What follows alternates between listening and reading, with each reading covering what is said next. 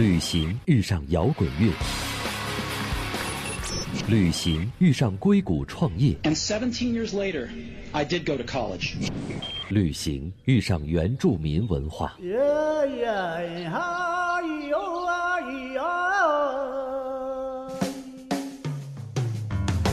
不谈情怀，只聊干货。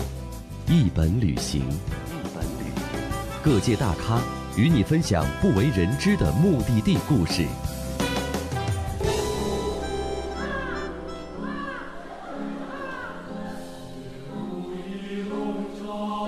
做生活的野心家，大家好，欢迎收听野心家节目，我是今天的代班主持熊猫。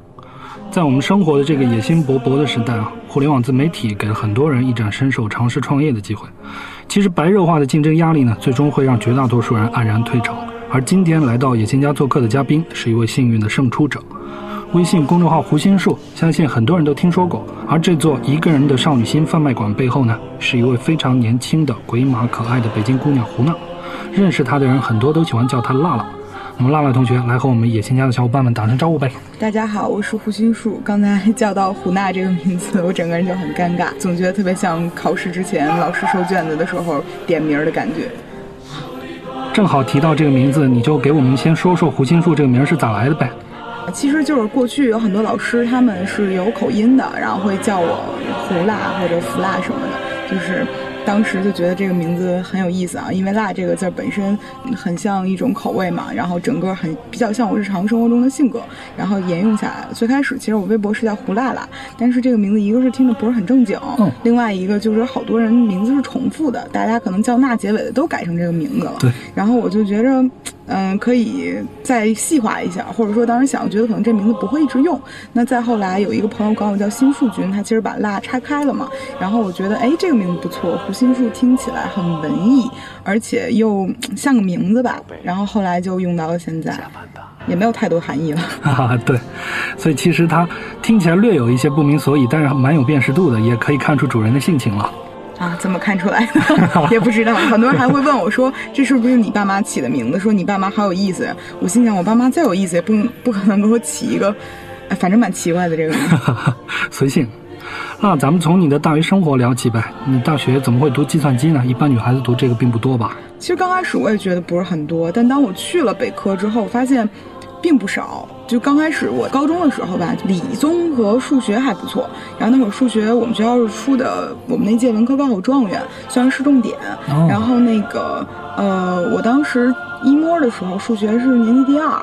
然后觉得自己好厉害呀、将来万一能够成为居里夫人呢？所以当时就报了计算机专业。其实第一个志愿报的是北科的理科实验班，哦，然后觉得自己可以全套成为居里夫人，后来发现并不能。上了大学之后，感觉我的这个理工科思维就关闭了，它并不是一个很持续性的一个状态。后来就逐渐的想做一些自己想干的事儿，就放弃了居里夫人这个梦想。明白。等于说上了大学以后，很快就发现其实嘛不是那么回事儿哈。对，其实就觉得好像自己高中的时候做的很多决定，就十八岁为自己人生做的决定，很多时候是并不成熟的。就当时你认为自己会成为什么样的人，后来你会不断的抽自己脸，不断的把自己的这个原有的框架打破。对，那那个时候啥心情啊？迷茫吗？比如说转型的那个阶段也不是迷茫，就是觉得。当时我记得我是去创新工厂实习的时候，我是真的很迷茫，嗯因为我是学计算机专业的，但是其实我对于这个行业毫不了解，也一点都不感兴趣。嗯当时我问我的领导说我去该去做什么，那其实我的领导跟我说说你可能没有想清楚自己做什么的时候，你要先想自己不会做什么。那其实这道题变成了一个。排除错误选项的题的时候，就会变得简单很多。那段时间我就想了一想，发现不想再干这个，不想干那个，最后发现剩的也就那几项了，然后就思路更清晰了一些。就剩下几项，无论做哪个，我可能都会比较开心。这个时候自己的选择余地其实没有那么大了，反而会更勇敢的去做一些选择。迷茫其实是有的，但是到最后的时候，整个状态就会变得很放松，是因为自己排除了错误选项。对，那去画画是一种有意识的寻找人生方向的尝试哦，还是纯粹图个好玩儿？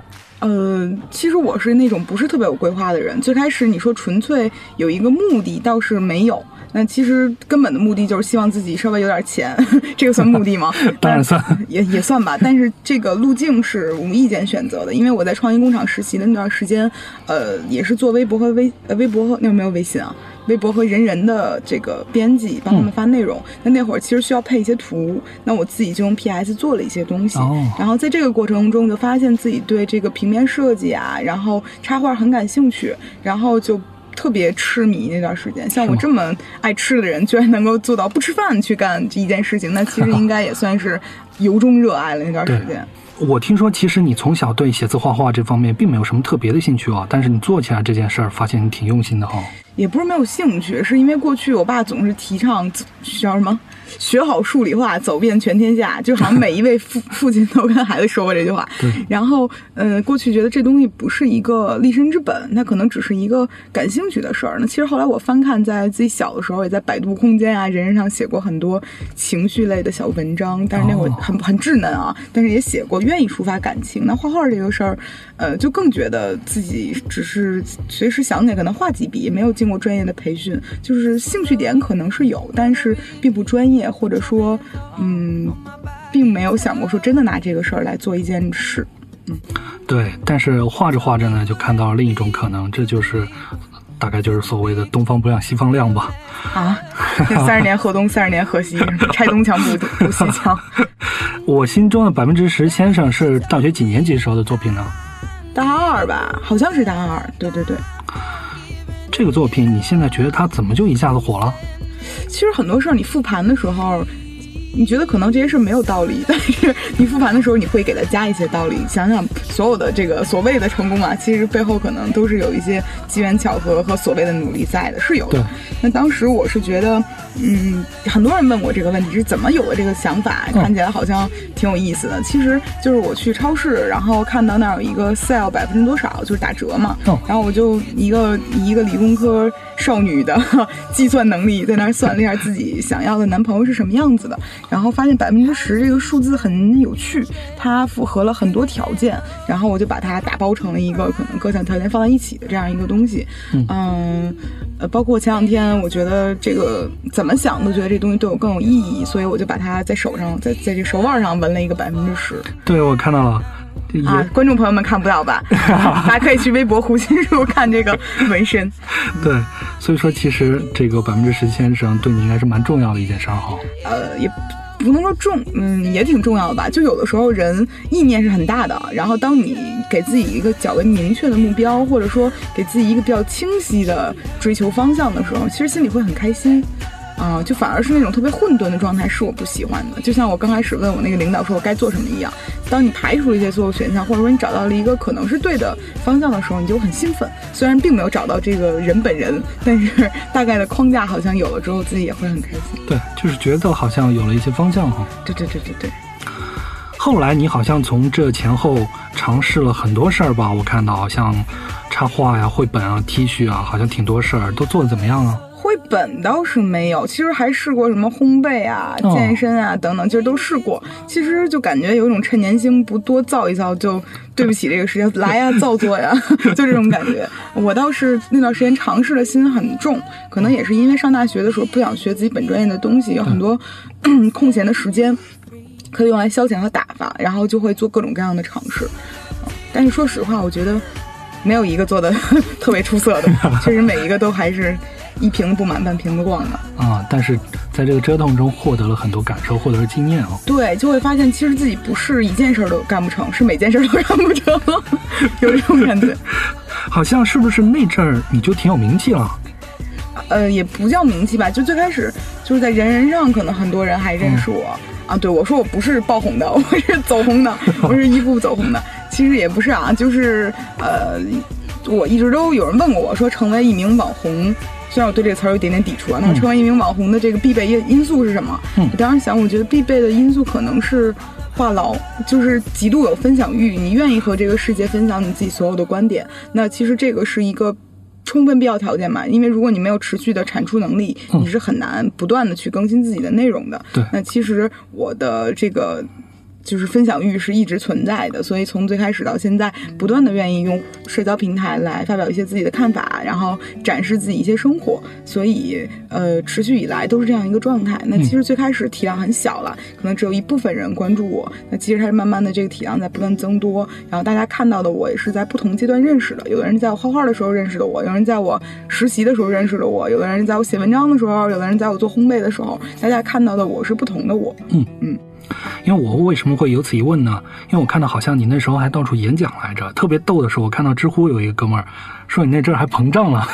对对对，有人说其实是有过一段时间，那段时间是呃自己觉得好像就还没有步步入社会，在大学里面觉得好像自己还挺厉害的，然后感觉嗯是学生中的佼佼者，其实是一种很幼稚的想法。再后来，当你入了社会，你见到更多就是厉害的人之后，你就会发现自己当初的这些想法是非常嗯无趣的，就会感觉好像你把世界想得太小了。哦，嗯，其实我感觉人的这个情绪是一直很波动的，有一些高峰，必然也有有一些低谷，往往高峰过后就是低谷，低谷过后就是高峰，人总是在这样正弦曲线一样的活着。那我是一个情绪比较波动的人，所以确实也有过一段膨胀的时间，那很快这个事儿就过去了。那包括在现在，想膨胀都很困难，就感觉，哎呀，就觉得自己也没什么值得膨胀的地儿。对，所以其实从另一个侧面也能看出，其实辣辣她的这一段生活的经历非常的密集，很多事儿，很多感受。有时候感觉，就是这几年好像活了好久，然后很多事情回头想，我究竟是怎么在这么短的时间内又干了一件这个事儿，干了一件那个事儿，好像自己特别忙，也不知道自己怎么当时就那么大的动力。因为现在感觉，呃，岁数大了，就二十四岁了之后，突然间觉得有一点儿疲了，就好多事儿好像没有那么强的动力，一定要去干什么。当然这是一个错误的事情啊，观众朋友们千万不要学习这个事情。好的，好的，一个人的少女心贩卖馆哦，好像这个 slogan 一直都在。少女心到底是个啥呢？其实我也有过这个疑惑，我只是挺喜欢这个词儿的。嗯，最开始的时候没有太多的感觉，只是觉得这个东西很女性，然后很可爱，年龄阶段很适合我。但是后来我去知乎和百度搜，发现这是一个新兴词汇，是没有人给一个固有的定义的，是没有的。然后我就觉得，既然它没有，那更好，就是没有人会拿这个东西去评判你的东西是否正确。那我觉得一万个人有一万个少女心的这个定义，那我自己的定义可能把它更趋向为敏感、好奇，呃，经常会因为一件小事儿而有一些冲动，或者说是，呃，内心荷尔蒙爆棚的瞬间。我是觉得。呃，让我用一句话来定义少女心挺困难的，因为我自己到现在为止也没摸透这个东西是什么，不然我也不会持续产出内容。那人总是在一知半解的领域最健谈嘛，那我也是不太明确，但是心里有一点点大概的雏形，就是刚才像我所说的敏感呀、好奇宝宝啊，然后会因为一些小的事情而就是呃更爱自己啊、更冲动啊。我觉得这些东西不能称之为坏事儿，当然也不一定都是好事儿。我觉得少女心是一个。很有意思的名词吧，嗯，我也在持持续探寻中。明白，咱们从呃反方向来问一问啊，就是如果给你们的用户来画个像，你觉得他们到底是什么样的一群人？用户画像的话，我之前认为是十八到三十岁之间，然后嗯很年轻、很好看、有一定消费能力的女性。那再后来，我发现其实三十多岁和四十多岁的姐姐也有关注我的，嗯，那他们可能。有的人可能过去过得不是很幸福生活，然后 发现啊有一个温暖的孩子在每天产出内容，他们会觉得被世界关怀了，是有这样的。所以其实很多人就要求用户画像，它的大体量基本上是十八到三十岁的这群女孩儿，然后呃也有一部分他们是很特别的人，甚至还有一些很有意思的男性。那其实这个东西画像也画过，也不能说特别准啊，因为总有个例在。对对对，正好浪浪你也提到了，因为我看到你们的粉丝中百分之八十以上都是女性用户，所以我其实我特别想问，那百分之二十多达十万的男性用户他们是咋想的嘞？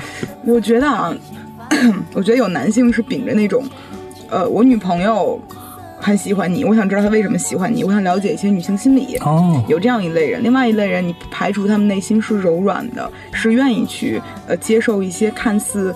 好玩的或者说温馨的事情，另外一批人我只能认为是因为喜欢我本人了。就是喜欢我本人。好，有自信。不不不，这个纯粹是一种自我调侃啊，因为很好奇。其实我也我也很想问问他们为什么，但是你总不能问说你为什么喜欢我，这不是有病吗？我告诉你说。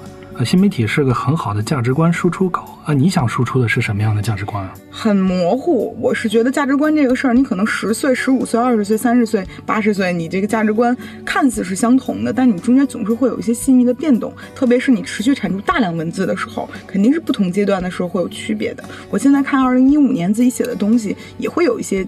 奇妙的感受就是，可能主线没有变，但是你的叙事方式、你的表达的内容是有些许差异的，或者说好在是在进步吧，是这样一个这种理解。嗯，所以输出价值观这个事儿，是因为呃很好的平台，你可以通过它让更多人了解到你。但是呢，所谓的这个价值观，我觉得，嗯，因为我不是一个特别笃定的人，在有些事儿上，有些事儿挺笃定，有些事儿不是。比如我看《奇葩说》的时候。就我会发现两方说的都挺对的，就整个人意志很摇摆，就觉得哎这说有道理，哎那个也还行，所以整个人的状态不是一个特别适合特别坚定的产出一种价值观，说这个就对我反而是一种相对比较模糊和平和的状态，我都可以接受。所以像我这种人去更多的时候输出的是情绪，而不是观点，嗯，这个是我的一个。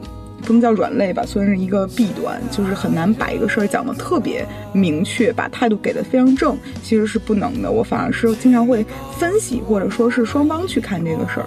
嗯嗯，但是情绪好像获得了更广泛的共鸣。呃，什么样的人吸引什么样的粉丝，我只能这么说。那可能有的人是那种很坚定的，那可能他的粉丝本身也是一些有很有态度的人。那我这边的粉丝整个状态大家都比较松弛，或者说大家对于美好的向往是平和的。那其实这样的人凑在一起，大家的讨论的事儿并不是。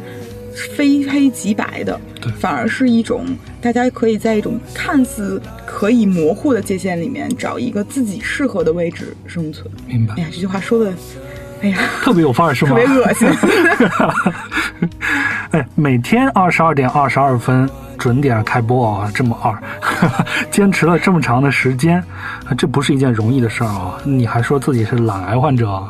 我是有拖延症，挺明显的。当然，这个事儿不是好事儿啊，拿出来说也没有什么可炫耀的。但是自己确实经常会因为一件事儿拖着拖着拖着。然后虽然手很快啊，干活挺快的，但是老拖着。那每天二十二点二十二分，对我而言，我觉得这是一份责任。嗯，你答应了这个大家在什么时候完成这件事情，你就要做到。而且我是一个时间观念比较强的人，可能遗传我妈，我妈就是那种一辈子没上过闹钟，但从来没迟过到的人。哦，对，所以就我没有她那么厉害啊，我还是得上闹钟。然后，但是就是时间观念会根深蒂固的植入在脑子里面。刚，而你刚才说不是都是二，我的解释是把所有读起来像爱的东西都给你，所以是二二二，你知道吧？就不要把这个说的特别的无趣啊，其实还是很有情怀在里面的。对对对，有情怀。嗯，给我们聊聊你们自己真正的开始创业以后，这个日常里面都有些什么开心的事儿、无奈的事儿呗？创业啊，这个事儿其实。在我看来，之前从来没有想过自己会创业，但是也想过自己有一间工作室。就公司和工作室，在我看来好像是有一些区别的，但是其实事实上没有区别，你都需要注册公司。对，这是我后来才知道的。在整个过程中，对我而言最艰难的一部分是。身份的转换，那之前你只是个纯粹的内容创业者、创作者，然后是一个自媒体人，还有人说你是网红，是等等。其实你是个写字儿的，或者说你可能是一个输出情绪的人。那到后来你变成了一个 leader，或者说是一个 CEO，那你整个的状态就是有一层管理的东西在里面，你不再是纯粹的管好自己就可以了。那之前是就是一个人吃饱全家不饿，那现在全家都饿着呢，就得等你挨个喂。那其实我觉得这个就像一个。身份转换的游戏，那其实，在整个过程中，你可能装备会变，你可能语话术会变，你可能这个回程券都回的地方不一样了。那其实整个的转变是挺强烈的。我还在转变过程中，所以我也没有权利来抒发自己这个成功转型之后的快感，就是没有。其实是应该说，呃，有阶段性的成功。对，但是开心其实也是有的，因为呃，我们昨天刚做了一个线下活动。是关于二十八天自我管理的一个打卡的东西，我们互相监督的事情，算是偏社群经济了吧？叫了一群人来，一群粉丝过来，呃，因为这个活动是团队一起做的，有人负责视觉、现场等等，整个这个事情，昨天晚上一点多，我坐在办公室里面回来看这个照片的时候，我是特别感动的。然后正好在听着李志的《热河》，然后 觉得整个人啊，好爽，就是那一瞬间觉得团队的力量很伟大，它是不可能。一个人去完成这些事情的，一群人凑在一起，看到每个人愿意为同一件事努力，这种感觉完全不是一个单独去单打独斗的人能够享受的、能够感受到的快乐。对，嗯，没错，从一开始自己，后来小司，然后到现在八九个人的团队，是吧？对对对，这里面其实这样一个小规模的团队，其实你们做的事情真是蛮惊人的哈。我给大家说说辣辣他们的赏饭大爷，他们管客户叫赏饭大爷。哎，这都太多了，念不过来了。对啊，有特别贵的，什么宝格丽啊，然后香奈儿啊，然后有一般贵的，或者说大众消费非常频繁见的，麦当劳啊、肯德基啊、德克士啊，呃等等，其实很多。因为我们的这个受众很偏女性嘛，那其实大部分就是女性喜欢的品牌以及。大众快消品非常多的，那前两天进星巴克，我很开心。我是一个星巴克资深患者，都不是都不是使用者了，是患者，就每天高频次的会去光顾这里。好的，好的，今天我们就到这里，非常感谢大家收听野心家节目。后续我们在野心家的微信公众号“野心家”也会推出对辣辣的一个图文专题，欢迎大家来呃关注。谢谢，拜拜。